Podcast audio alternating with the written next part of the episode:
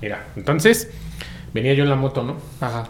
Ya me, ya me, ya me venía decidido a grabar acá. Y paso y hay unas micheladas que se llaman la semilla del ermitaño. Güey. Me ahogo. Sí, güey. Pues es que a Goku, a Goku lo recuperaban con una semilla del ermitaño, ¿no? Freezer lo puteaba, lo puteaba Cell. Vamos por una semilla del ermitaño. Y Goku salía los vergas otra vez. Ya me Entonces, entonces yo digo que la semilla del ermitaño es como una caguama cuando estás bien perro crudo, que despiertas un sábado así con ojos de jícama con chile, No, es bien que puteado, y te chingas una michelada, pero así de... De semilla del ermitaño. Ándale, güey. Oh, no mames. Entonces eso se me hace como muy, muy, muy... Delicioso. Y aparte moderno, más que nada. ¿no? Muy buenas tardes, ¿cómo están, queridos narratofílicos? Estamos en una emisión más de Historia Mexicana X. ¿Cómo estás, Ruso? Hola, muy buenas tardes. Yo estoy excelente. ¿Ustedes cómo están el día de hoy? Qué bueno, me da gusto, Ruso, verte bien. Yo soy Gamaliel Molina y estamos en una emisión más de, de su programa semanal, cultural, histórico y desmadroso llamado Historia Mexicana X. Ah. Ah, es un programa dedicado a la historia de México, pues se narra muy cagado. Sí. Y creo que este, este episodio es, es una continuación de lo que dejamos la semana pasada pendiente sobre el porfiriato y entramos desde lleno hoy a la rebo, A la rebu. A la revolución mexicana, ¿no? Ese pedo que... Viva la revolución. Sí, pues ya sabes, todo, todo mexicano siente que la revolución nos dio patria, ¿no? Y la revolución hizo un desmadre y la verdad es que pues vino a acentuar varios conflictos y arreglar otros y un cagadero. Vino a dejar lo que fue la historia del mexicano de hacer el desmadre, ¿no? Como que fue esa secuela de cada quien hace su desmadre por su propio interés, cada quien hace lo que quiere y viva el desmadre como mexicano. Así es. Eso fue algo que, que nosotros, fíjate, hemos cometido ese error desde hace ya varios, este, varias décadas, como lo estamos viendo, varios, varios siglos anteriores al actual. México no, no está en paz, México se está rompiendo. Mira nomás ese puto tarrote ruso. No mames. Es como cuando vas a las tortas y pides la cubana. Así. O sea, güey, puedes No. servirte tres veces en un tarro chico. No, mames con un puto vaso. Ni siquiera es la cubana, es la especial, Sí, la, que trae todo. Sí, la, la Power, ¿no? Le dicen Sí. tortas. De niño pobre también les dicen. la niño pobre, es la niño pobre. Pero no mames, con eso yo me iba de pedo con esos tarros. Salud. Y cuando le hacía yo así, y estaba toda la noche así, uh, uh, con mi tarro de alitro, amanecía con el pinche brazo bien adolorido, güey. Entonces en la mañana decía, no mames, pues que ¿quién me golpeó anoche. No, es que estabas toda la pinche noche así. Con el tarro. Y bien mamado de un brazo, así como, como Morty, güey. Es que yo quiero hacer lo mismo, güey, porque traigo Ah, la vacuna de un lado y me duele a madres. Y de hecho te pareces a Entonces- Morty viéndote bien. Dale, va. Déjame, dejo el vómito aquí escurriendo, güey. Ese capítulo cuando Morty le entra la memoria muscular y le entra el, el brazo de un asesino, no sé si ya lo vieron, y tiene un brazote el Morty y anda matando a todos en, un- en unas, en, una, en un país que era, en un mundo que era como, como Mad Max, ¿no? Ajá. Así te ves ahorita, con ese pinche brazote que se te va a hacer a raíz de un tarro de alito. No Pero bueno, comenzamos.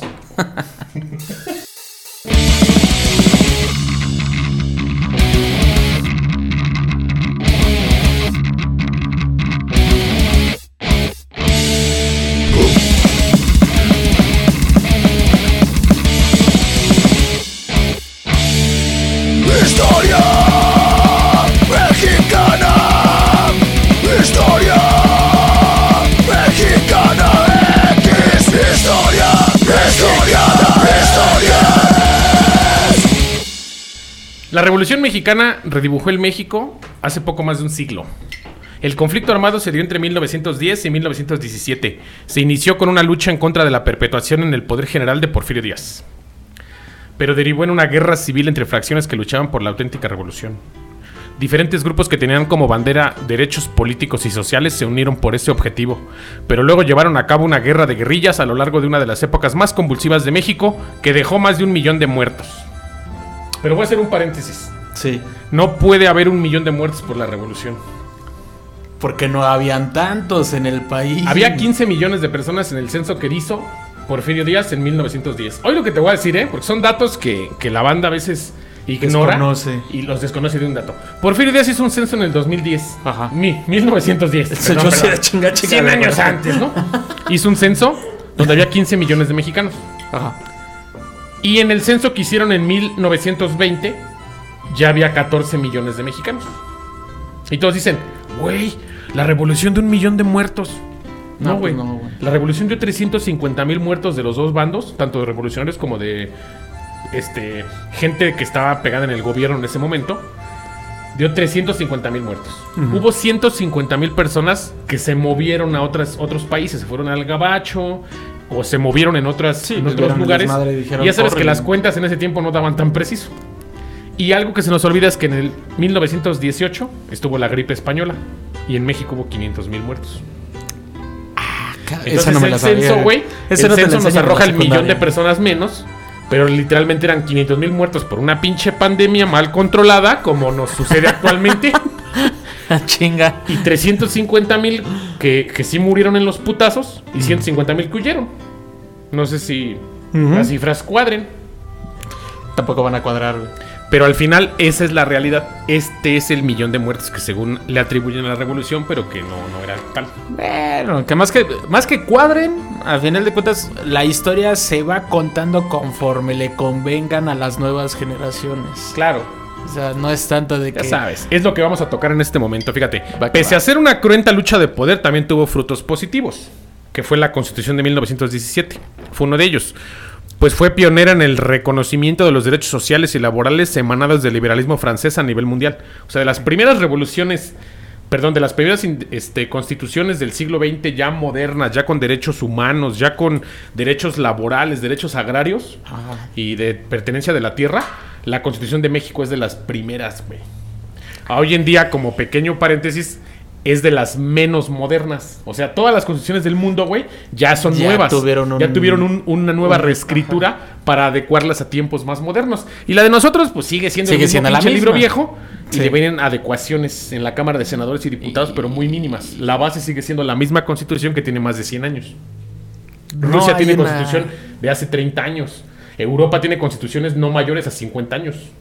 Pero porque se van renovando a conforme Pero las completa, necesidades o sea, actuales. exactamente. La necesidad de la- del cambio de esa revolución no lo hacen a pedazos, güey. Nosotros la hacemos así de una adecuación al artículo 3, una adecuación al artículo 16 y así a, pe- a pequeños pedacitos. Sí. Y acá no, güey. En Europa las renuevan completa, güey. Porque la ley y los tiempos ya son otros, güey. Por eso estamos de la chingada, porque nos sigue rigiendo algo que ya no nos puede regir al 100 del todo. Porque Eso, son o sea- cosas que se vivían en ese entonces. Exactamente. Y ahorita vale para por hectárea, ¿no? Es, esa- varias hectáreas, no una, varias. Mira, luego de que el presidente Porfirio Díaz resaltara electo otra vez, güey, en el periodo de dos- 2000, 1910, como chingo con el 2000, Este, 1910-1914, el ex candidato y líder liberal Francisco Ignacio, Madero Ignacio Madero. Lanzó el plan de San Luis el 5 de octubre de 1910 para derrocarlo. Su lema principal fue sufragio, sufragio efectivo, no reelección. Que ya Fíjate, existía ese que lema. ese lo había hecho Porfirio Díaz. Ajá. O sea, el güey le quiso tirar caldo a, a Porfirio usando su mismo lema. Dijo, ándale, puto. Es que ahí también está lo chulo. Sí, pues la reelección estaba con todo. Entonces reivindicaba derechos laborales y la repatriación de tierras que buscaban grupos sociales contrarios a Díaz, según la cronología de la revolución del Instituto Nacional de Estudios Históricos de las Revoluciones Mexicanas. ¿no? O sea, me queda claro que esto no lo digo yo. Sí, ¿no? Está, está sustentado en un, en, un, en un instituto que hoy en día pues, cuenta con los datos fidedignos, ¿no? En su plan de acción estaba una convocatoria a la lucha armada el 20 de noviembre. Fíjate. O sea, el pinche Indalecio, Indalecio, no, el El- el Ignacio. Ignacio. ya Ignacio, el D'Alessio es otro güey. Ignacio Madero andaba haciendo pedo. Entonces el güey el 20 de noviembre quería levantar en armas a todo el país, güey. Desde las 6 de la tarde en adelante todos los ciudadanos de la República tomarán las armas para arrojar del poder a las autoridades que actualmente nos gobiernan. O sea, el güey se estaba levantando en armas contra Porfirio, güey. Sí, O sea, ese güey le estaba aventando con todo y lo que no quería era continuar con ese régimen que lleva más de 30 años en el poder. Pero es lo que, bueno, ya lo vimos en el programa pasado, a final de cuentas, ese güey más o menos se encarriló al país para tener la infraestructura, este, las empresas, o sea, encarrilar al país para bien. Entonces, ¿qué fue lo que le ardieron en ese entonces, por ejemplo, a Francisco y Madero, para que este güey ya no siguiera en el poder? El que ya estuvo más de 30 años, pero güey, estaba haciendo paro, ya no había tantas guerras, y ahora vengo. otra Exactamente, vez o sea, México estaba teniendo un avance que no tenía, güey. Tenía un Sí. desarrollo social, económico, en infraestructura, güey. Ya lo habíamos platicado, en desarrollo de, de carreteras, de, de vías férreas, güey, de instalación eléctrica, desarrollo de instituciones, güey, la UNAM, un chingo de, de cosas que no tenía el país porque estaba rompiéndose la mano de todo el siglo XIX, pleno siglo XX. El desarrollo del país estaba en 1910 a- así, Me, cabrón. me- me está cayendo el 20, güey, de que a final de cuentas son los de abajo que empezamos así como que a ver de, a ver, a ver, a ver, es que aquí todo el pedo lo tienen los que tienen el varo. Nosotros que no tenemos nada, pero güey, pues no se ponen las pilas para hacer el desmadre, ¿no? Así De- es. Vamos a seguir apoyando para que si ellos crecen, nosotros también podamos crecer. Así es. Pero pues no quieren todo de a gratis, ¿no? Así es. Algunos grupos, como los hermanos Aquiles, Máximo y Carmen Cerdán, al ser descubiertos en posesión de armas, se alzaron ante la fe- antes de la fecha pactada. La muerte de los hermanos, al enfrentarse con las fuerzas del gobierno, los llevó a ser considerados los primeros mártires del movimiento contra Díaz, además de que motivó a otros a la insurrección. O sea, Todo el puto país se estaba levantando en contra de Porfirio Díaz. Me queda claro que el viejo ya tenía 30 años en el poder y el pueblo Dice, decía, "Ya, no mames, ya, ya bájate de tu burro, güey". cabrón. O sea, ya. Está bien, güey. O sea, no puedo yo ponerme a, a buscar si fue malo, fue bueno. O sea, el, el error de gobernar tanto tiempo, quizás sí lo convirtió en un dictador al final de sus días. O sea, sus tiempos de héroe, Ajá. sus tiempos de un buen general, al frente de las, de las invasiones, eh, al comenzar la, la, mader- la modernización del país. O sea, fue un buen líder. Pero ya cuando tienes 85 años y estás aferrado a seguir queriendo gobernar. Viejo senil. Ya estás senil, güey. Es que sí llega un momento en el que ya no que puedes dice- tener tanto poder, güey. que él no murió senil, güey. Que él murió lúcido. Te voy a decir algo.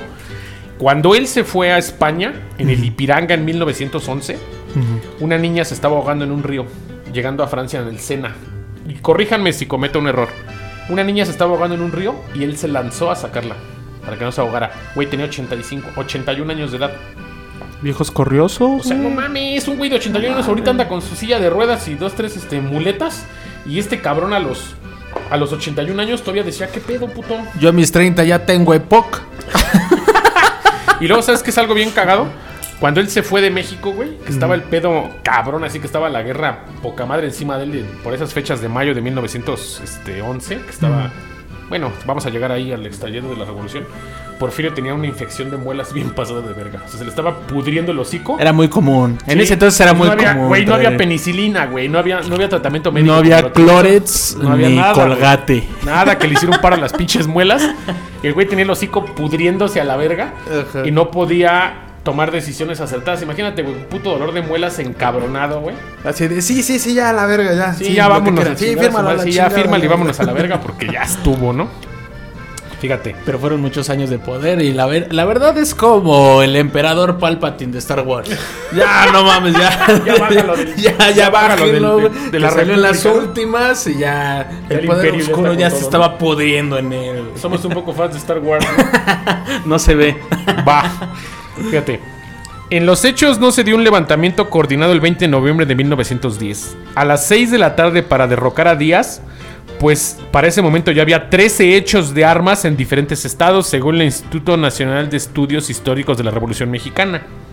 Pero a esa fecha ha sido considerada hasta el día de hoy como el inicio de la Revolución Mexicana. O sea, ya había desmadre por todos lados, pero como Ignacio Francisco Ignacio Madero había hecho pedo, pues él, quería que la fecha fuera el 20 de noviembre. Sí, a huevo. La lucha armada hizo surgir a otros líderes revolucionarios que acompañaron la causa de Francisco y Madero. Entre otros fue Emiliano Zapata al sur del país, así como Pancho Villa, que su nombre real era Doroteo Arango, Don Álvaro Doroteo Obregón y. Pascual Orozco en el norte. Ahorita vamos a hablar de él, ¿no? De- de Don Doroteo Arango. Exactamente. La presión revolucionaria tuvo éxito y Porfirio Díaz firmó su renuncia a la presidencia el 25 de mayo de 1911, dando fin a 35 años de gobierno y abriendo paso a nuevas elecciones. O sea, ahí ya se ha ido a la verga. 1911, cabrón. La revolución mexicana duró hasta 1917. Seis putos años para ponerse de acuerdo, güey. Ahorita vas a ver qué pedo. Es, bueno, ese es un tema. Ahorita lo vamos a seguir hablando, ¿no? Pero Mucha sí es gente un no lo sabe, güey. Sí, sea, no, no, no. La gente dice, había- es que Porfirio Díaz tenía que bajarse del poder y ya Porfirio Díaz tenía rompiéndose la madre. O sea, México con Porfirio Díaz solamente se rompió la madre en menos de un año, de noviembre a mayo, güey. ¿Cuántos meses fueron? Siete ya ese güey meses. también fue así de, ¿sabes qué? Va la chingada antes Sí, de que Y también él no quería más derramamiento de sangre, güey. Él ya había vivido guerras. Que desde el programa pasado lo habíamos comentado, que ese güey ya estaba cansado de tanto de tener desmadre México tanta guerra en México. Y si hubo levantamientos, si hubo muertes, si hubo, si hubo broncas, si hubo guerra, como fuera, pero al final él lo que quería era que México se siguiera desarrollando y ya no hubiera tanta sangre, güey, nada más. Pero pues al madres. mexicano le valió verga, ¿no? Eh, de hecho. Entonces, aunque el movimiento logró la remoción de Díaz, el nuevo gobierno no dio pronta respuesta a las demandas revolucionarias populares. Fíjate, pronto comenzaron las luchas entre los que fueron aliados al comienzo del levantamiento armado. O sea, primero dijeron, vamos a tirar al viejo.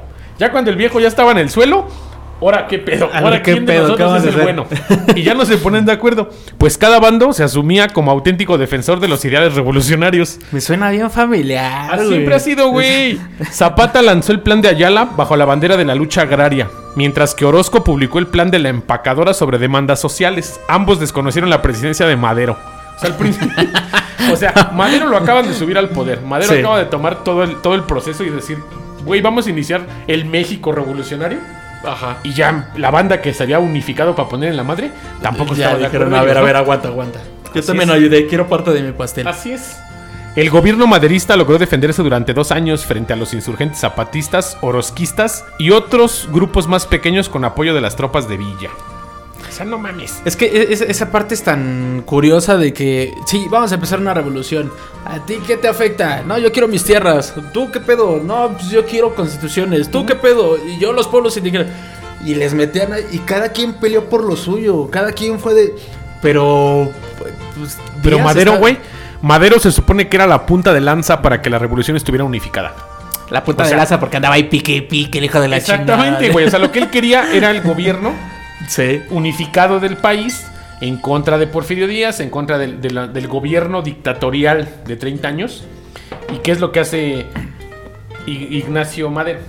No digo, digo Francisco y Madero, todo el mundo dice Francisco y Madero, digo Ignacio Madero porque así se llamaba. Ajá. El güey unificó para arrancar el poder de Díaz. Después él desconoció un chingo de cosas que les había dicho que les iba a cumplir y pues la banda se calentó. Me suena tan familiar, güey. Para variar, ¿no? Fíjate. Pero en febrero de 1913 se da la decena trágica.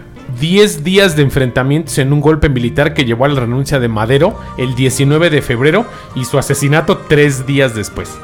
No manches. O sea, no mames. Tanto pedo para cagar aguado, diría la banda del pueblo. De hecho... o sea, el güey no duró ni dos años en el poder, güey. Y realmente nunca cumplió con los acuerdos. Era un fresita, güey, de Ciudad Juárez. Vivía en. Chihuahua. Y el güey tenía una, una percepción ¿no? pues, de México como los norteños fresas, ¿no? Ajá. O sea, sin ser agresivo a la banda del norte que nos escucha, me queda claro a todos. Tengo amigos en Monterrey, pero eran como ustedes. Así, fresitas, güey, que, o sea, como el gobierno actual de Samuel García, ¿no? Sin ser agresivo. Ellos quieren gobernar el país desde un punto de vista, güey, han vivido con el Ignacio Madero tenía billete, era un güey Sí, que era, era de las familias más ricas de México. Vivieron padre, sin ¿no? carencias. Él, él tenía una percepción de México muy diferente. Y quizá la manera de gobernar no era mala, pero no era adecuada a las personas que no tenían, porque ese güey en su puta vida había visto las reales necesidades de México. Aparte que había hecho un desmadre en el cual... ¿Cómo arreglas tú tu propio desmadre? No te llevas dos años. O pues sea, no mames, imagínate construir un país. Ya estaba en vías de construcción y tenía un- una, ri- una rienda muy formada. Ya tenía desarrollo, ya tenía construcción de edificios, ya tenía educación. O sea, estaba Porfirio Díaz dándole ese avance al país. Ya Me queda claro que no a todos los. No a todos los me está- le estaba dando no a todos los grupos sociales que lo necesitaban, pero al final estaba haciendo algo por México. Sí. Vaya. Entonces, ¿qué sucede? Victoriano Huerta, conspirador del golpe con el grupo llamado los Contrarrevolucionarios, asumió la presidencia ese mismo día. Se chinga a Madero y a la En verga. corto. Ahora yo mando. Sí, huevo. Entonces, el pacto de la embajada, así lo conocieron su pacto, conocido así porque se firmó en la sede de Estados Unidos en México. Tuvo éxito. ¿Por qué habrá sido? ¿Por qué? A ver, me, me suena tan familiar. Es que y se eso que no me necesitaba, ese entonces. se necesitaba que este cabrón se pusiera de acuerdo con los gringos, ¿no? En pocas palabras. Fíjate, tuvo éxito, aunque originalmente no tenía Huerta como el elegi- elegido para la presidencia. O sea, Huerta entró a los plomazos, se quedaron a este güey, yo me monto y ya tenía México agarrado. Y este viejo tenía problemas de alcoholismo. Victoriano Qué chulo. Huerta, fíjate, regresando un poquito a la historia, él fue el general que, que, que cuidó que, que Porfirio Díaz se fuera de México. Cuando Porfirio Díaz renuncia, en mayo de 1911, se va a la verga a Veracruz. Todo el camino, güey, lo iban, iban queriendo robarlo, iban la, ya sabes cómo estaba el pedo. Sí. ¿no? Y Victoriano Huerta, como era general militar, que era de su cuadro de él, Llegó y lo me la fue pelan cuidando. todos. Todo el proceso lo fue cuidando hasta llegar a Veracruz. Ahora el viejo quería gobernar al estilo que gobernó Porfirio Díaz. Sí, hago. Literalmente él quiso continuar con este proceso. Ahí, ahí voy a hacer el paréntesis. Allá podemos hablar de Don Doroteo Arango. No, aún, vamos para allá. ¿Seguro? Sí, vamos para allá. Yo quiero hablar de ese güey. Ahorita, tótate las cosas, no tienes pedo. No voy. Fíjate, para combatir a Huerta, llamado el usurpador, una reorganización de fuerzas revolucionarias del norte llevó a la creación del ejército constitucionalista al mando de Venustiano Carranza. O sea, Simón. Venustiano Carranza era fifí también. Era un güey de Veracruz, que era gobernador del- de un estado del norte, de, de- de Chihuahua. Chihuahua. Y con el plan de Guadalupe enfocó la lucha revolucionaria contra Huerta hasta lograr que el presidente golpista dejara el poder en julio de 1914 y Carranza asuma el gobierno. Fíjate.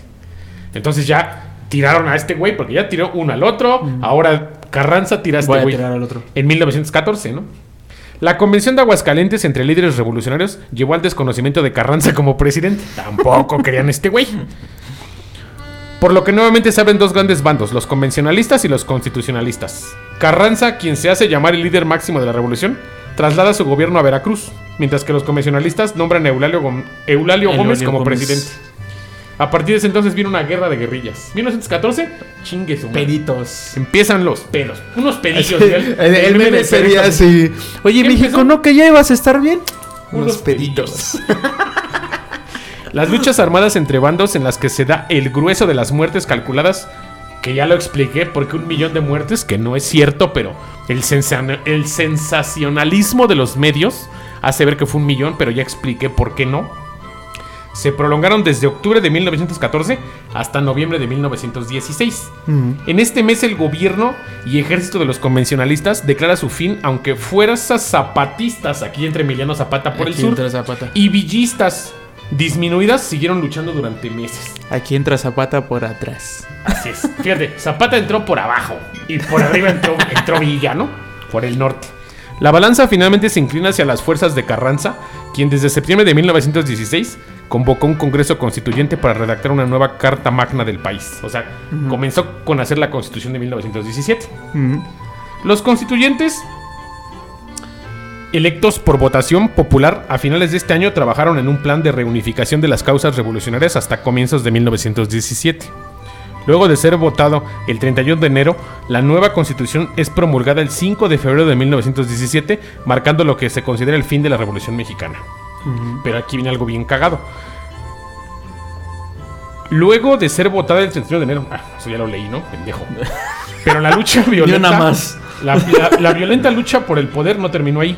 Pues las fricciones entre bandos desembocaron en el asesinato de líderes revolucionarios como Zapata en 1919, Carranza en 1920, Villa en 1923 y Obregón en 1928. O sea, literalmente todos los, los que estuvieron involucrados en la creación del Nuevo México fueron asesinados, güey.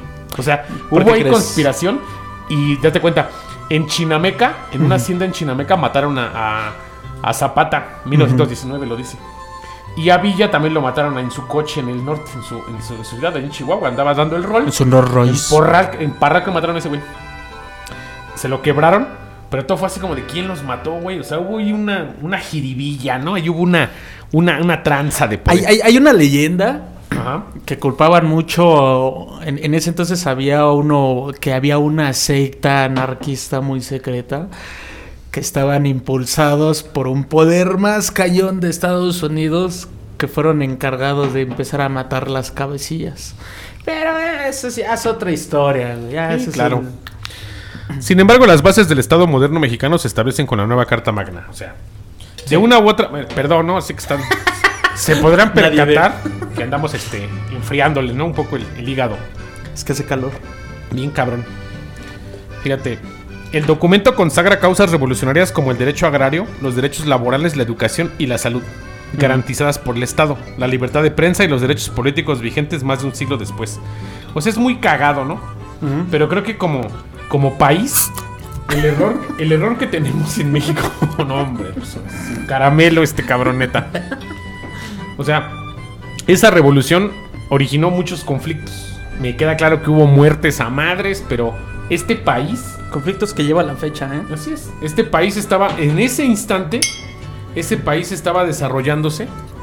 Este país tenía apenas, apenas vida, por decirlo así, porque había pasado todo el siglo XIX en pedos. Finales del siglo XIX comienza el gobierno de Porfirio. Y comienza el México a querer surgir. Muchos países ya tenían pedos de pobreza, muchos países tenían desigualdad social, o sea, Estados Unidos también estaba igual, güey. Europa tenía también un chingo de pedos, que, que ya lo platicamos, fue cuando desembocaron esos conflictos en la Primera Guerra Mundial y hubo la manera de que, la, de que este país estaba igual que todo el mundo, güey. No sé por qué se quejaban de que es que México, Porfirio Díaz tenía a los niños muriéndose de hambre. Y, Y desgraciadamente México empezaba a colocarse en el mapa junto a los países que después de la pobreza empezaban a desarrollarse después de sus independencias, guerras civiles, Así también es. todo este pedo. Y empezaba a colocarse ahí entre el mapa y más europeos. Así es. Porque éramos más hermanos de europeos que los pero los algo, algo muy cabrón. Solamente en el régimen de Porfirio Díaz, el dólar y el peso costaban lo mismo. Sí. Para que se viera, la desigualdad de Norteamérica es una cosa. La, la pobreza o el apoyo económico en Norteamérica era un punto, pero en México el peso también valía lo que valía el dólar. O sea, la economía de México no tenía un inflacionismo como hoy, a 22 varos el pinche No, no mames. dólar. Ya ni me digas. En ese tiempo no, güey. En ese tiempo la economía de México estaba igual. ¿Qué sucedía? Porfirio Díaz hacía un chingo de acuerdos con, con Europa, güey, un chingo de acuerdos con Alemania, un chingo de acuerdos con España, con, con, con la parte que a Norteamérica no le convenía tener al vecino del sur lleno de europeos.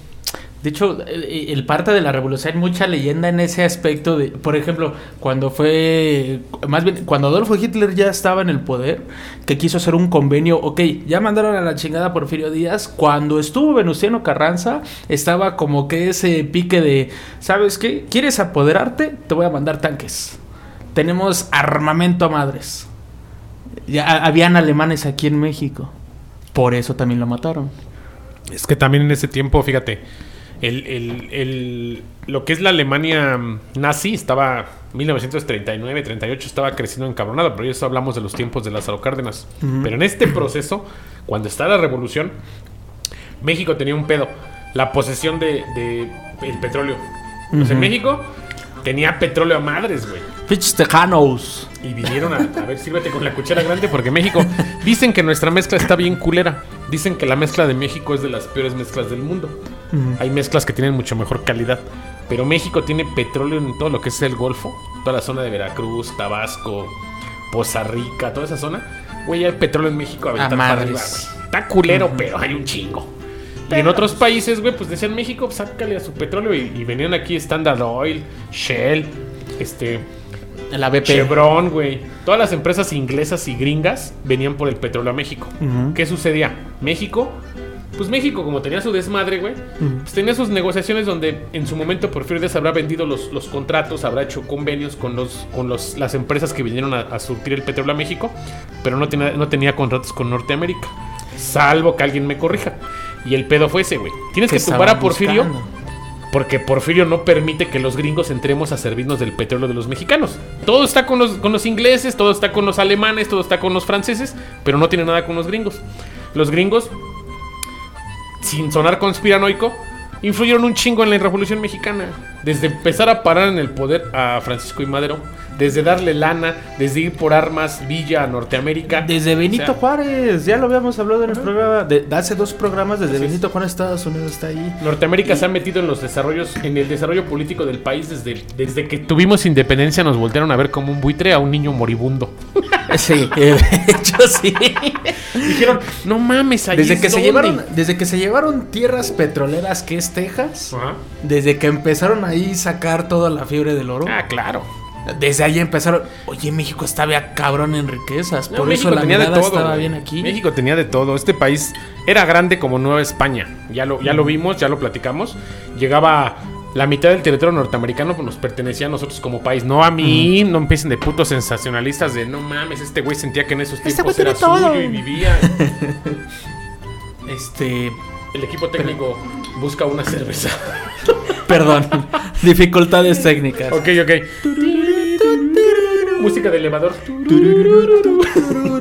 Bueno, entonces, México, me queda claro que el único hombre que tenía como los pantalones de gobernar y que poder parar guerras y poder hacer que México estuviera en orden fue Porfirio. Me queda claro que Porfirio se larga a Europa exiliado, toma el poder Ignacio Madero. Ignacio Madero nada más la cagó. En caliente se lo tronaron. No cumplió lo que tenía que hacer y comenzaron las guerrillas por el poder. Todo el mundo se mataba con todo el mundo para ver quién iba a gobernar. Y, y vamos a hablar lo que programas pasados decía. Este, ¿Cuál era la necesidad, no? La fuerza, llegar a querer al poder, ¿para, para qué? Mm, Es, es pluralismo. Creo que, por desgracia, cuando tú, bien lo dicen algunos, algunos filósofos del siglo XX, algunos pensadores libre, librepensantes, cuando estás de acuerdo todos, algo está mal. Cuando tú encajas en el pensamiento del global, Algo está mal. mal. Siempre tiene que alguien estar haciéndola de pedo. Es como Don Dorotea Arango. La verdad, lo llaman asesino, ladrón, violador, Todo lo que hizo quieras. desgraciado, ¿eh? Era un cabroncísimo, pero qué huevotes. ¿Eh? O sea, ¿sabes? Su No historia se los fue de vi, que... pero. no me percaté de los no. huevotes, pero sí. Tenía. Echa tenía chaparrito ¿no? panzón. To- Dejamos lo más, más propio. Tenía unas agallas. Ah, tenía huevos, chingos madre. Sí, Pero, o sea, su, su hazaña de haber hecho. Ah, porque eh, el- cuando le llegaron a. a- se me va. Corrígeme si la estoy cagando. Cuando le llegaron a Victoriano Huerta, el chisme de, oye, es que los que están apoyando la revolución ya nos dijeron nuestro proveedor eh, norteamericano que también les van a vender armas. Y es allá en el norte. ¿Y quién está en el norte? Don Doroteo Arango. Este, Pancho Villa. Es que dices Doroterango y la gente dice: ¿Quién verga es Doroterango? Pancho Villa. Ya ni yo que soy el ñero deberían de saberlo. Sí, pero, don, Pero sí don es- Pancho Villa. Pero eh, ahí es cuando dijeron, y Huerta fue así, Dan, a ver, comunícame al general. Oye, ¿qué pedo? ¿Cómo que le vas a vender armas a Pancho Villa si son los ladrones? A ver, tranquilo, le vamos a vender todos los cascajos que tenemos de armas. Ellos no conocen de armas, Pero sí vamos a sirve. vender. Pero para los putazos sirven, ¿eh? No, cuando Pancho Villa quiso bajar y, y vieron que se les estaban desarmando, no disparaban y no... Ok. Fue cuando se emputan y Pancho Villa fue así de, ah, cabrón, me quisiste. Y fue cuando se cruza. Y robar más. Y deja tú el robo de armas. Hizo lo que hizo porque literal lo dejaron expuesto como carne de cañón sin armas. Por eso fue a matar, a asesinar, a robar, a violar. En las haciendas de los soldados norteamericanos donde había tenido su... Fue una venganza cabroncísima. Que Y, se y robó ya quedó mal visto el güey. Ya quedó. Em, hay muchos que hablan mal de él. Muchos libros, muchos historiadores dicen que estuvo de culero y que violaba. Quemó pueblos enteros, güey. Quemó un chingo de hombres. Sí. Este, violó mujeres. Se casó con un chingo de mujeres. Se robó niñas. O sea, sí fue una mierda. Ajá. Parte de los putazos. En ese tiempo, ¿cómo obligabas a los güeyes que están contigo para una revolución? Seamos honestos, güey. El No miedo. están luchando por un país mejor. En el momento dicen, a mí me va a llevar la chingada. Sí. Pues yo me sirvo con la vecinita, yo me llevo, yo me robo esto. Y el ejército así se iba armando, güey. Iban güeyes que decían, ¿qué tranza? Pues yo sobre la marcha que me voy a llevar. No, pues me voy a robar lo que me vaya encontrando. Dos, tres güeritas que haya en el norte. Pues las echamos a la bolsa, ¿no? Voy, O sea, voy- voy a poner ese pequeño paréntesis. Ajá. Es, es el poder del miedo y no es exclusivamente de actual. Vamos a, podemos hablar de los vikingos, podemos hablar de Genghis Khan, cómo conquistó casi toda Asia. Así es. Así, con el poder del miedo. Y, y hacía, así integraba el ejército, güey. Dándole Así pequeños botines en cada lugar que llegaba. Exactamente. pirata. como so- Exacto. Y así, era y fue, güey. O sea, si lo vemos ridículamente y lo vemos como es, pues así estaba la revolución, güey. México, si no tenía orden Sí, no. un siglo antes, Era el caos. Porfirio logró ordenarlo en desarrollo. Pero educación aún no había, estamos de acuerdo que no había valores Sí, no. éticos, no había paliacates verdes para hacer problema en ese tiempo, ¿no? O sea, en ese tiempo el, el machismo era global, la mala educación y el analfabetismo era global. Entonces, ¿qué sucedía? Pues México no tenía, no tenía oportunidad, no tenía una igualdad desarrollada. No teníamos un, un, un México donde un indito, con el perdón de la palabra, una persona indígena, una persona de bajos recursos, no podía acceder al. Güey, no, no accedían al alimento, güey. No refiero a México, me refiero a nivel A mundial, ya lo estoy aclarando. O sea, en Europa, en Asia, había mucha gente pobre, güey. Y el mundo estaba mal distribuido. Estaba de la el mundo comenzaba un proceso capitalista. Ajá. Karl- Carlos Marx y los procesos económicos capitalistas del siglo XIX comenzaban a hacer un- una revolución industrial, comenzaban la creación de fábricas. Dejaba de haber un México agrario, dejaba de haber un México que sembraba. ¿Por qué? Porque las. las ahora, cámara, ¿qué se te atoró? ¿Qué pedo? Se le fue la cerveza por otro lado. las haciendas producían caña, frijol, arroz, maíz. En México sembraban. Pues resulta la revolución, pues las haciendas ya no había billete. Sí, no. Y ahí es cuando empezaba a ver los... Porque eran los del billete en las haciendas. Y ahí es cuando empieza el conflicto del poder de... Nosotros que empezamos a tener oportunidades que vinimos debajo, vamos a chingarnos. Y los del billete, no mames, me está quitando mi dinero. Me suena tan familiar. güey. Sí, güey, pero a fin de cuentas no podías hacer, o sea, México no se iba a desarrollar. ¿De qué sirve que dijeras, ya tumbé al hacendario? Tenías 100 hacendados a puro golpe, si quieres, todos los días. y, y mal pagados. Y en la tienda de raya debían una feria. Y ya debían la semana y tenían que trabajar prácticamente como esclavos. Una esclavitud moderna. Me da tanta risa porque seguimos en la Igual, misma mamada. Pero decían, no, pues es que el dueño de la, de la, de la hacienda, pues, este, ya, ya, lo, ya lo cagamos, ya se la quitamos porque la revolución reclamó. Y a todos los güeyes que no tenían en ese tiempo dijeron, pues cámara, güey, te toca un pedazo de tierra. Güey, nadie sembró. Si tú analizas, la reforma agraria dio la libertad de la tierra en México. Y todo el mundo dice, la tierra se repartió legalmente, ya todo el mundo tuvo. Güey, nadie volvió a sembrar.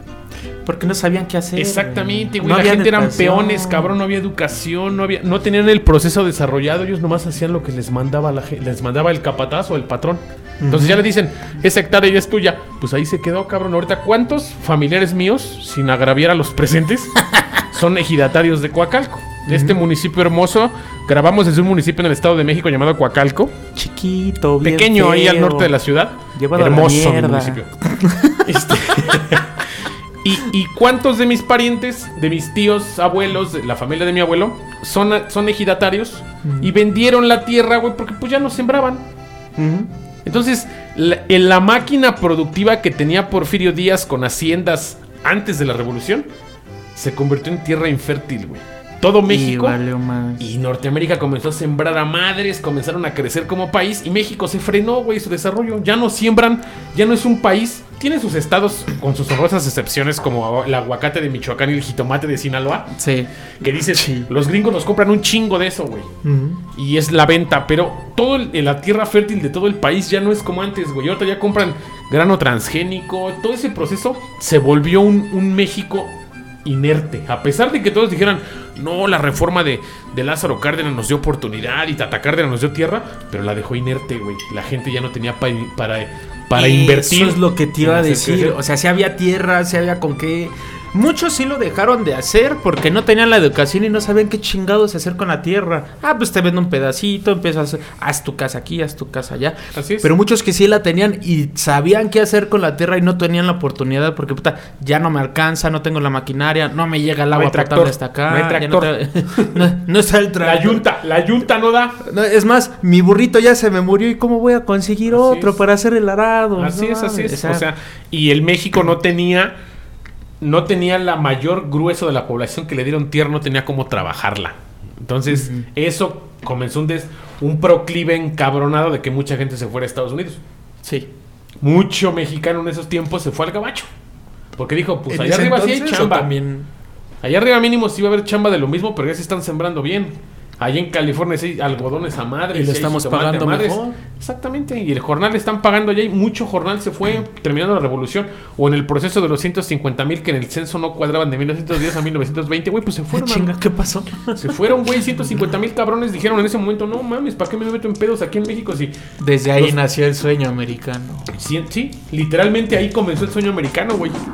Ahí salieron todos esos pachucos de oro. Uy, papantla. Todos esos mexicanos que se fueron en 1930, 1920. No sé por qué iba a decir esos chemos, ¿no? Pero es este. ¿Cómo se esos chemos? Este. Esos pochos. Esas Pochos. chuladas de pochos. Chicanos, ¿no? No mames, qué chulada.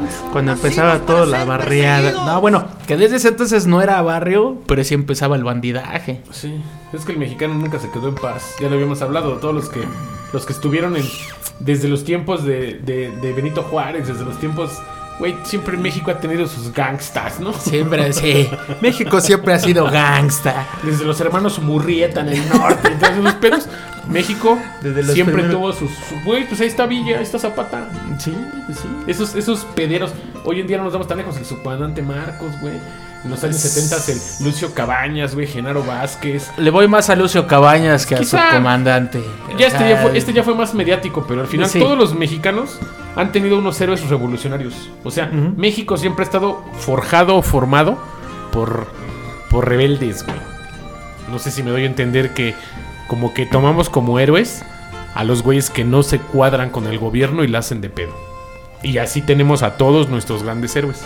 Pero está chido. Bueno, está bien en cierto punto. Porque, por ejemplo, actualmente sí hay héroes, Sí. pero los matan en corto. No son tan... Ya son mediáticos, pero es como, como los tiempos de... Voy a regresar. Zapata es un mito en México. Es un enorme, un enorme revolucionario que defendió los derechos del pobre cuando él no era pobre. Él era fan del coñac, era fan de la comida francesa. Ah, no mames. Pero ahí sí yo te puedo decir, pues yo también crecí pobre y si me empieza a ir bien, no mames, me encanta el borbón, güey. Sí, sí, te das Y un buen no gusto. fumo puros, pero por mamón no. Pero si puedo tener el chance de defender al pueblo, sin pedo. O sea, ahí me gasto Pero ahí te das cuenta que México tiene esa pequeña idea de que si no está bien pinche pobre y muriéndose de hambre, no puede comandar una revolución. Y ellos, güey, me queda claro que Villa tampoco. Villa era maleducado. Sí vivió pobreza, pero pues era un bandido, se sirvió con la cuchara grande y traía. Ah, ya para traer dos Indian. Primer mexicano con sí, dos güey, sí, sí Indian hay una fotografía México. por ahí que Indian, las motos acá antañas de 1910, Para poderse comprar uno. 12. Ese güey traía su Indian valiéndole verga. O sea, no se, no se la regaló la marca porque no creo que lo No, sí, no, patrocinaran. no creo. Pero para la- que le alcanzara a Sí, comprar que le alcanzara para traer su motito al pedo, pues había billete, ¿no? An- Antes de Harley Davidson era la que. Un año más vieja. Sí, era más. Para ser precisos, un año más vieja es Indian que Harley. Sí, porque ya después cuando entró 1903, Harley 1902 fue fue, que le robó la. fue Indian 1902. Bueno, pero. Porque es, es algo de historia, ¿no? Pero de la maquinaria norteamericana en motocicletas. Hablemos de- Luego lo hablamos.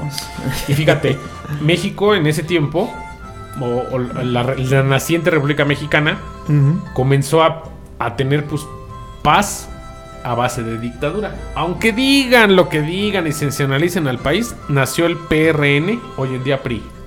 Sin agraviar, sin agredir. Este, este podcast es meramente informativo. Hablamos lo que de sucedió en esos tiempos marcaron un país que hasta el día de hoy sigue así. O sea, ya voy a recorrer 100 años, de 1921 a, a la fecha, Es más, y México sigue así. voy a aclarar algo para que de verdad esto sea tan neutral. Para que se den cuenta lo que nos están escuchando que somos tan neutrales. Así sea el antecedente del PRI y a la fecha carguemos secuelas, no es culpa de un partido político, tal vez es culpa de los que en ese momento, como Francisco Ignacio Madero, que estuvo pique y pique, porque fue el que dejó cátedra de ¿A ti qué te hace falta? Agua, pues te voy a dar agua. ¿A ti qué te hace falta? Te voy a dar dinero. Y, y ya cuando estoy en el poder, sus huevos a todos, ya estoy aquí. Ahora sí voy a hacer lo que el interés del más cercanos a mí. Vamos, es más, o hasta el interés propio. Pero es que eso pasa, güey. Creo que si tú llegas al poder, imagínate al ruso de presidente de México. ¡Oh, no, mames! O sea, si tú eres presidente de México, güey, automáticamente tus hermanos van a ser secretarios de Estado. No, no. Mira, Me caen regordos. bueno, A Chile no los ahí sí, jalo. ahí sí, ahí sí ya se la pelaron los güeyes, ¿no? Así se van a la Pero fíjate, México, güey, dice, lo primero que haces es apoyar a tu círculo. Apoyas a tus amigos, a tu familia, a tu círculo cercano y automáticamente te vuelves el güey que tiene el poder. No va a decir, no mamá, tú te mueres de hambre junto con mi papá Y tú y mi hermano y mis amigos de toda la vida, lárguense. Yo voy a gobernar solo con gente que sí sea capaz. Pues no, cabrón. Eso no lo va a hacer nadie. yo sí lo haría, ¿eh? No creo. Te, te- te juro. Es, más, si, si eres ¿sabes qué me objetivo, vas a ver por el bienestar de tu familia. De una u otra manera vas a decir, carnal, ahorita es cuando. A ver, no. ¿Cuánto, gana un presidente? No, pues desconozco, Holmes. Ahora sí que no, no he sido presidente. ¿no? desconocemos. Sin meterme en pedos, yo no he sido presidente. Pero con todo eso que ganan, Ajá. a lo mucho le hago una ayudadita de lo que yo gane de mi varo. Le pongo casa a mi jefa, a mi carnal le doy un algo Con tu puro sueldo. y a la chingada. Lo demás O sea- me lo voy a gastar en coñac, aunque no me guste. Claro, yo te acompaño. Pero a la verdad a mí, botellas. a huevo. Vamos a comprar un chingo, unas ¿Ves? ¿Ves barritas cómo ya, empe- completas. ya viste cómo te empezaste a corromper? Pero con mi dinero. Siempre lo he hecho con mi dinero. Bueno, es que es la percepción que tenemos nosotros. Nosotros somos Pero pobres, ¿no? la verdad a mí sí me encantaría desde, desde antes de entrar, aunque no tuviera la oportunidad, empezar a buscar a ver quién, quién este, ¿cómo se llama? ¿Quién es bueno para la economía? ¿Quién es bueno para esto? ¿Quién es bueno para aquello? Eso hizo Porfirio Díaz con los científicos. Eso me gustaría hacerlo. Pero ya en la revolución, pues ya eran los que, pues, oye, carnal, yo me rompí la madre contigo, pues que me toca, ¿no? Eh, ahí, es cuando y ahí dices, fue muy diferente. ok, te hago comisario. Ah, te voy a hacer secretario de tal. Y tú dices, no mames, este güey no tiene ni puta idea, pero pues ya secretario de. Y eso ha permeado este país durante casi un siglo. Que por mero movimiento político, los mismos que han gobernado o que han sido secretarios o que han sido- se, vuelven, se mueven como piezas de ajedrez a, a distintos cargos. Está bien, es parte de su desarrollo político y su carrera política, pero si no tienes la preparación para ser secretario de un área y lo cumples nada más con el simple hecho de decir, pues es que estudié administración, es que yo y ya te toca cubrir. En una administración eres secretario de finanzas, en la que sigue vas a ser secretario de educación. Y dices, espérate, güey, o sea, ¿cómo le haces, güey? O sea, Está cabrón. estás cabrón Sí. por tus contactos políticos, porque tu conocimiento no creo que dé para cumplir dos secretarías diferentes, ¿no? No, sí, está muy cabrón. Pero si hay gente muy estudiada tan cabronamente, Ah. es, es como un meme, ¿no? Del que está un che camionetón, la Ford Lobo, la más mamona de... Ah. Y dice el que vende la verdura, ¿no? El que tiene la licenciatura, pues un carro hay más o menos. El, que, tiene, la doctorado maestría, y el doctorado, el el combi, más jodido. la combi, ¿no? sí. y es que eso es lo que pasa. El, el- el que más se dedica tiempo estudiando y todo, y que está preparado para eso, nunca lo van a pelar. Porque toda la vida se la pasó en, en la preparación y no en la acción. feo. ¿Ves por qué bebo? Sí, sí, sí, te entiendo. Todos estos, estos sentimientos encontrados que nos causa la revolución mexicana. Ese, ese acontecimiento social que hoy en día nos dio el México que, que tenemos gracias a la constitución, ya lo vimos. Todos los pedos, todos los muertos, todo lo que sucedió en este país, al final, a mi parecer, a mi personal punto de vista, pues no podemos quejarnos si fue bueno o fue malo. Sucedió, nos forjó, y así como hubo cambios trascendentales en la revolución, en la independencia, en la guerra de reforma, en el porfiriato, en la conquista, en la colonia, México y todo el mundo ha sufrido cambios trascendentales. Y creo que eso es lo que nos forja socialmente. Hoy en día somos una generación en México que ha vivido con conflictos de narco, ha vivido con conflictos de inseguridad fuerte, ha vivido con, con, con mala distribución económica del país. Pero si lo vemos, siempre ha sido así. Siempre hemos vivido asalto de Mata Homes. Más bien, es, es, es bueno conocer la historia para aprender lo que ya pasó y no seguirlo repitiendo, porque repetimos y repetimos y repetimos y seguimos en lo mismo. Así es. Y como dices, ya pasó, sea haya sido bueno, sea malo, chingar a su madre. y si lo sea- podemos aprender y recolectar lo bueno. Exactamente, o sea, de eso es lo importante de que podemos aprender de nuestra historia. O sea, ¿estamos condenados a repetir nuestra historia si no sabemos de ella? No. El repetir nuestra historia o el estudiarla o el saber qué sucedió a la visión de los güeyes que la escribieron nos hace entender por qué México está así. Y con lo poco que podamos contribuir para que este país esté mejor, pues se va a dar. De una u otra manera nos sentimos... Yo me siento muy orgulloso de ser mexicano. Muchos de mis, de mis amigos, de mis conocidos, de mi familia cercana, incluso de mi núcleo familiar, Yo soy ruso. Así tú eres ruso. han huido de México, han buscado una vida mejor en otro país. No los culpo. En su momento yo desconozco la vida de un norteamericano porque nunca he vivido allá. Está de Yo vivo en México y soy, soy, soy, soy muy orgulloso de ser parte de este país. Y lo poco que yo pueda aportar desde este podcast, lo poco que podamos decir, así nos escuchan muchas pendejadas intermedias, intentamos concientizar al vulgo, al vulgo, ¿no? Se escucha culero, pero es la verdad. Al, al globo, Pasado al- al- a la gente en general y que este país entienda o esta gente que nos escucha, esta gente que nos dedica una hora cada ocho días de puras pendejadas, entiendan que México es más grande de lo que pensamos. Es más majestuoso este país porque ha sufrido infinidad de conflictos y seguimos en pie. Y lo que a mí me gusta de poder compartir este espacio con ustedes es que decimos las cosas para que las comprendan rápido. Muchos de nosotros hoy en día estamos es, viendo programas como Historia para Tontos, que me encanta ese cabrón que hace sus TikToks. Ya, bésalo. Sí, sí, rifa. Y, Ah, y Chiles y- es muy bueno. Sí, o sea, hacen historia, hacen historia y hacen el entendimiento fácil de los conflictos. Y la gente los ve y dice, no mames, pues yo no entendía eso, ¿no? Y nosotros lo hacemos desde nuestra trinchera con este podcast y tratamos de, de facilitar la historia de una manera más vulgarcilla, si lo quieren así. Pero ya lo escuchas y ya no te aburres, vas, vas en el coche, ya no te da hueva ir en el tráfico y dices, mínimo, verme con estos dos pendejos, ¿no? estos güeyes. Y esto nos ayuda a que este, este podcast tenga su, su espacio, ¿no? Tenga su, su- su repercusión. Ayer checaba, ¿no? Los datos y mucha gente nos, nos escuchan poquitos allá en Alemania, en Japón, en Rumania. Yo sé que son mexicanos, cabrones, y viven Sí, allá. a huevo. Pero No, y- cagado que, que se metieron a una plataforma y encontraron decir, este güey dice algo de México junto con su colega el ruso que, que es interesante. Que a fin de cuentas aprendemos poco, mucho algo de este México. Y me gusta, me agrada que, que cada semana traten ustedes de, de- de buscarnos y que se sientan a gusto escuchando este programa. Voy, a decir algo más personal y para toda esa gente que está en el extranjero y nos está escuchando, esos mexicanos que están del otro lado y, y creo que se van a sentir identi- identificados con lo que voy a decir.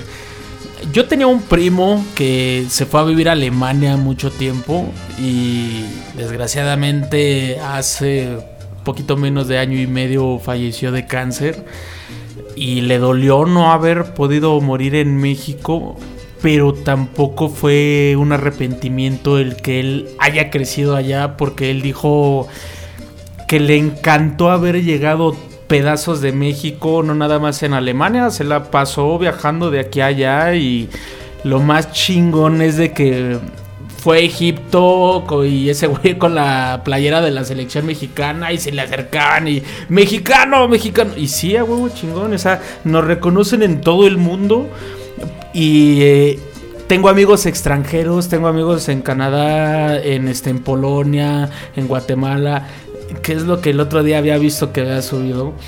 Que existe, así como los mexicanos tienen el sueño americano, en todo el mundo existe el sueño mexicano. Así es. Y yo voy a decir algo muy cierto. México es hermoso por sus tradiciones, eh, por su cultura, por su gente, por la ñerez, por lo vulgar, por el albur, por muchísimas cosas. Aunque nos diferencie el decir lo bello a lo mal, que la política que tengamos, la corrupción, este, el mal manejo del país, que eso es muy distinto. Pero México, México, la verdad, es chulo y hermoso. Claro. A diferencia de quien nos esté manejando. Ayer, fíjate, veía un documental en Netflix de que se llama Street Food. No sé si le pueden echar un ojo. Street Food Latinoamérica. Y un capítulo habla de, ya sabes, sa- sale Perú, salen un chingo de, de países latinoamericanos. Argentina, güey, Colombia. De comida callejera. Y sale México. Pero no sale la ciudad. Sale Oaxaca. Sale una señora de Oaxaca que hace memelas. Allí en Oaxaca tienen la costumbre de cocinar con asiento. Asiento es lo que le queda hasta abajo a las carnitas cuando ya se bajaron los pedazos como de carne, como, perdón, como polvo de carne. Lo chulo. Yo Con también la pinche grasa eso, hasta abajo, todo espesote, güey. No mames. Se lo embarran así a la, una memela de, de- de masa y le ponen frijoles y salsa. Y Una ya. señora, güey, hizo. Explican en el capítulo la señora pues tiene pobreza extrema y intenta sacar a sus hijos adelante y la chingada. Y la señora hace una salsa de chile morita en molcajete. Pero cuando empezó la, la recogió los chiles del piso. Lo dice en el capítulo, ¿eh? O sea, la señora Del piso. Del piso recogía los chiles que ya tiraron a la basura los güeyes del mercado. Ella recogió esos chiles, güey, los lavó. Hizo una salsa de morita. Mames, esa puta salsa Ajá. Salió este en un documental de libro de los chefs más importantes del- de, México. Hicieron un, como un documental de chile oaxaqueño y de salsas oaxaqueñas. Y la señora es así de, es de las mejores salsas de la ciudad. Ya me dieron unas putas ganas de ir a tragar con esa señora, güey. Y está fuera del No, güey, pues a mí ya me dieron un chingo de ganas de tragar, güey, de lo que estás diciendo. Pero lo que, lo que te que entender es que México tiene su riqueza, güey. Tiene sus pequeñas cosas que a En veces todos se ha puesto de moda valorar a la gente humilde. Se ha puesto de moda valorar lo que realmente es el México en grosso, güey. No el, no el fresita que ya desarrolló el Puyol, sin agraviar a los presentes. El restaurante más caro de México. Un restaurante en el que dices un puto plato de frijoles vale 800 pesos. Dices, no mames, güey, qué pedo, ¿no? Pero Sí. pues es parte de.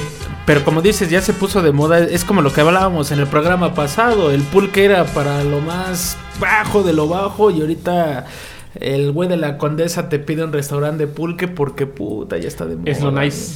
Es lo más chulo ahorita. Y fíjate, y eso, esa parte de que llega el gringo y dice, ¿dónde vamos a comer la mejor comida mexicana? Pues vamos al restaurante más caro, ¿no? Ajá.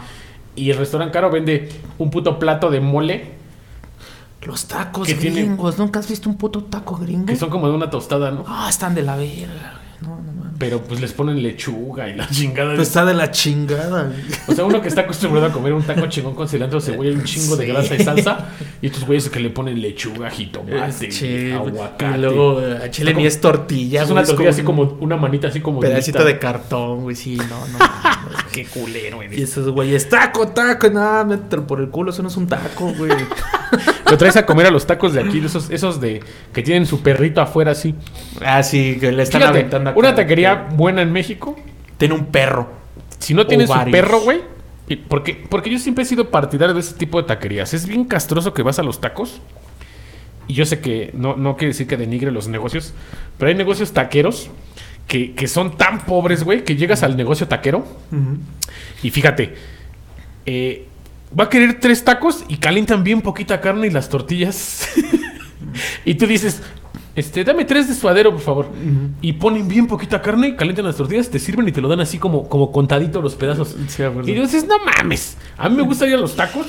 Y que los tacos apesten. Sí, que, se vea que está cociéndose este pedo y que está Que la lumbre, la grasa que da. quemada, Exactamente, güey. bien quemada. El pinche humareda, así que, que tú vas pasando a media cuadra y le haces, no mames, huele chido. A ver, Huele vamos. chingón. Y un chingo de gente formada y dos, tres perros ahí esperando a que se caigan los tacos. Dices, esos tacos están chidos. Recomendación, chilangos. Si la taquería no tiene un perro afuera de los tacos, es que están tragando perro. Exacto. Pero ahí cometiste un error, el chilango ya sabe. Pero cómo le encanta, hijo de la. Este pedo Bueno. es como para decirle al turista que viene a México. Ay, ay, ¿Quieres tacos Este chingones? es otro tema que tal vez hablemos en otro programa, ahorita no, pero las nuevas generaciones no lo saben, ¿eh? ¿De qué? De, este De pedo que si no hay perro o hay palomas afuera que están aventando el- para las tortas, ¿Mm? no están tragando pollo, están tragando paloma, güey. Así de, güey. No lo había pensado desde ese que punto no de vista, sabe. pero pues yo creo que hemos comido perro. Yo no niego haber comido perro alguna vez en mi vida. Y sabiendo que era perro, queda claro. Pero sí, Pero si muchos de nosotros no, no, pues, es que es que satanizamos esos tacos feos del metro. Tan buenos, cuando llegas con Ah, hambre sí, dices, no, me chingo no, de carnitas afuera de indios verdes. Chingo de gente come ahí, no se muere. Ah, man. Ya, me meto otra mierda más que. No, Y gacho, se mete peores cosas a la boca y anda uno ahí enfermándose. Qué bueno que dijiste boca, ya iba a empezar de vulgar. Eres muy naco, ruso, pero bueno, así, así está este programa. Pues ahora sí que me duele decirlo, pero este podcast ha llegado a su fin. Este podcast llegó a ustedes gracias a la producción de Pagano. Encuentran, ¿cómo te encuentran en redes ruso? Como Dan Sinner, ya modifiqué mis redes sociales para que no me odien tan temprano. Perfecto. Eh, perfectamente, si me encuentran en Instagram, así como a Dan Sinner, todo junto. Sinner es S-I-N-N-E-R. E Pecador en inglés. Ok. Me pueden encontrar. Adán Pecador. A huevo. Adán Pecador. Claro. A mí me encuentran como Gamaliel Mol en Twitter, Instagram y en Facebook como Gamaliel Molina. Me han agregado varias gente esta semana. Fíjate que me siguió un chavillo, no sé si me escuche. Un, Un chavillo saludo. que me pidió un programa de las castas. Ah, sí, y nos dijo que nos iba a regalar una caricatura, porque el güey dibuja y estuve viendo sus redes y hace, hace, hace dibujos de manga y se ven cagados, así que va a haber ahí un, un pequeño trueque, ¿no? Un saludote a este carnal y igual lo voy a esperar en mi programa próximamente. Perfecto. Y fíjense algo muy cagado. Estamos creciendo cada día más en reproducciones y eso me gusta. Créanme que denos esa oportunidad de narrarles la historia de esta manera, pues no tan ortodoxa y nos ha dado resultado. Y les agradezco de todo corazón a los fans y a los escuchas que tenemos el día de hoy. Mucha gente nos escribe en redes y les contestamos. Yo intento contestar a toda la gente que me escribe y eso es algo que, que, que doy un agradecimiento personal a cada uno. Y es algo por lo que hemos seguido haciendo este programa y de todo corazón, gracias. Muchísimas gracias a todos ustedes. métete otro tragote, tú no tienes Ay, güey, es que no es cerveza. Ahora sí que voy a brindar salud gracias Salud, salud. a todos ustedes. Y la verdad es muy grato que puedan eh, darse el tiempo y qué bueno que le encuentren ese tiempo para aprender un poquito de historia de una manera más agradable que lo que nos daban en secundaria o en, En la primaria. en la primaria. Pero este chingón que aprendan y disculpen las malas palabras, las vulgaridades, los Así es así es el ruso. todo, pero me encanta. Así es el ruso, pues ahora sí que podemos hacer. Esto fue Historia Mexicana X, muchas gracias. Buena semana. Bye, cuídense. Y se lo lavan.